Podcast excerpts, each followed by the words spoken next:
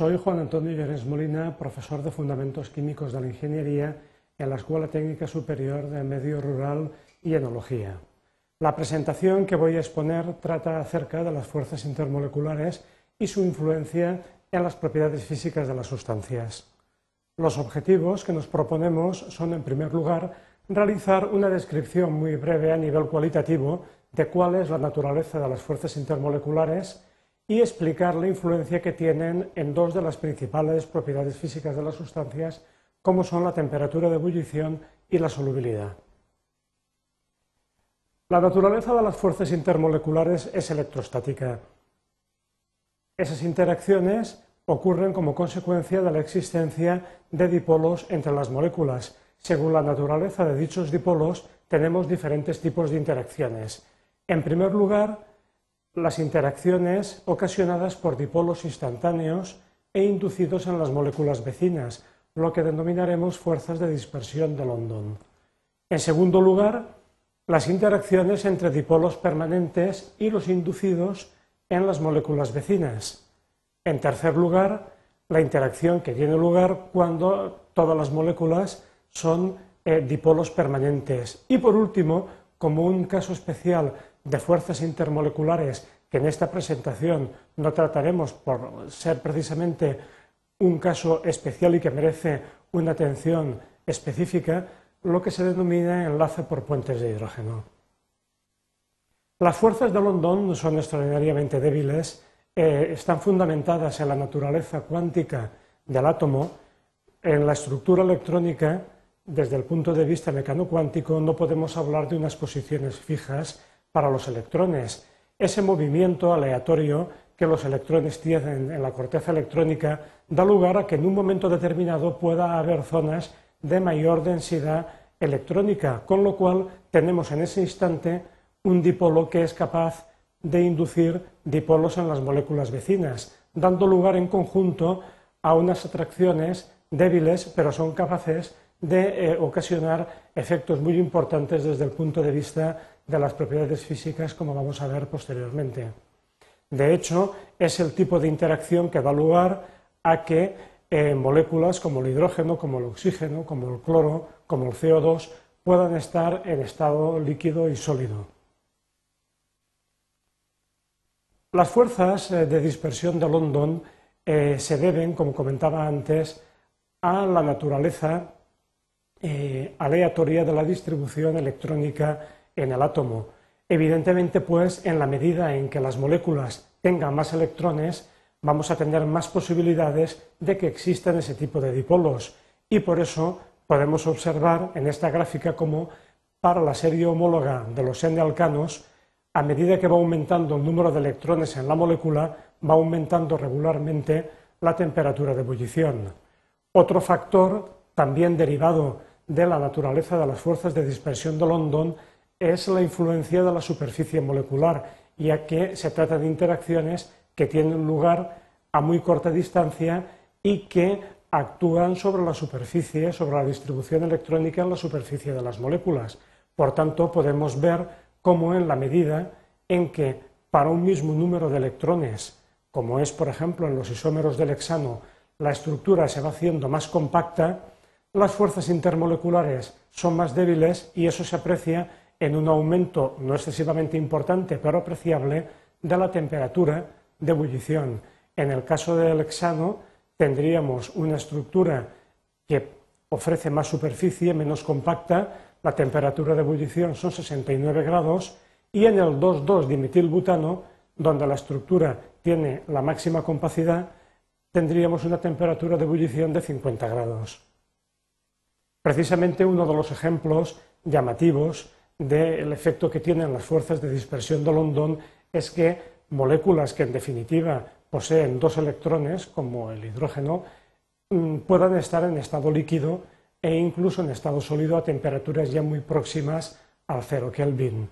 De hecho, precisamente el hidrógeno molecular se utiliza como combustible aeroespacial y tiene también una posible aplicación más extendida en cuanto a combustible para transporte. Otro tipo de interacción intermolecular son las dipolo-dipolo. inducido. Tiene lugar entre moléculas que son en sí mismas polares y otras que son apolares, pero que pueden adquirir una polaridad por influencia eh, de la otra. Son importantes porque, por ejemplo, dan lugar a que moléculas apolares como el oxígeno puedan interactuar con moléculas polares como el agua y dar lugar a la solubilidad del oxígeno molecular en el agua de tanta importancia biológica como es, por ejemplo, la posibilidad de la respiración de los peces. Aquí podemos apreciar, por ejemplo, eh, con mapas de potencial electrostático, cómo una molécula em, apolar como el CO2 es capaz de eh, ser eh, influenciada, es capaz de adquirir un dipolo inducido como consecuencia de la proximidad de una molécula claramente polar, como el formaldehído, cuyo grupo carbonilo da lugar, evidentemente, por la presencia no solamente del oxígeno, que es muy electronegativo, sino de los dos pares no enlazados del oxígeno a un momento dipolar eh, claramente notorio. Por último, las interacciones dipolo-dipolo son las que tienen lugar entre moléculas que son en sí mismo polares. Es el caso, por ejemplo, del clorometano.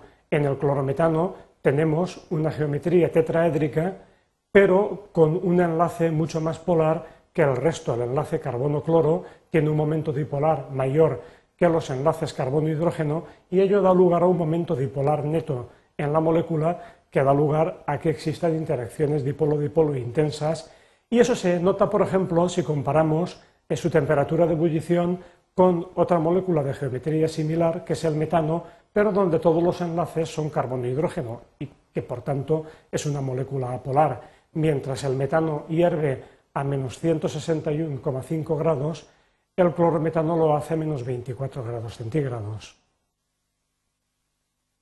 De hecho, en cuanto a la solubilidad, hay también una influencia muy clara de la naturaleza de las interacciones intermoleculares, eh, que es eh, justificar ese aforismo químico tan conocido de que lo semejante disuelve a lo semejante desde el punto de vista de las fuerzas intermoleculares, ese aforismo lo podríamos traducir diciendo que las sustancias tienden a disolverse en aquellos disolventes donde las moléculas experimentan el mismo tipo de interacción que las propias moléculas de la sustancia que tratamos de disolver. Así, por ejemplo, amoníaco y agua son en sí mismo moléculas muy polares, interactúan mediante puentes de hidrógeno, que es un caso extremo de interacción entre dipolos, y entre ellas, evidentemente, tienen que ser muy solubles, puesto que eh, interactúan amoníaco y agua de la misma manera que el agua con el agua y el amoníaco con el amoníaco.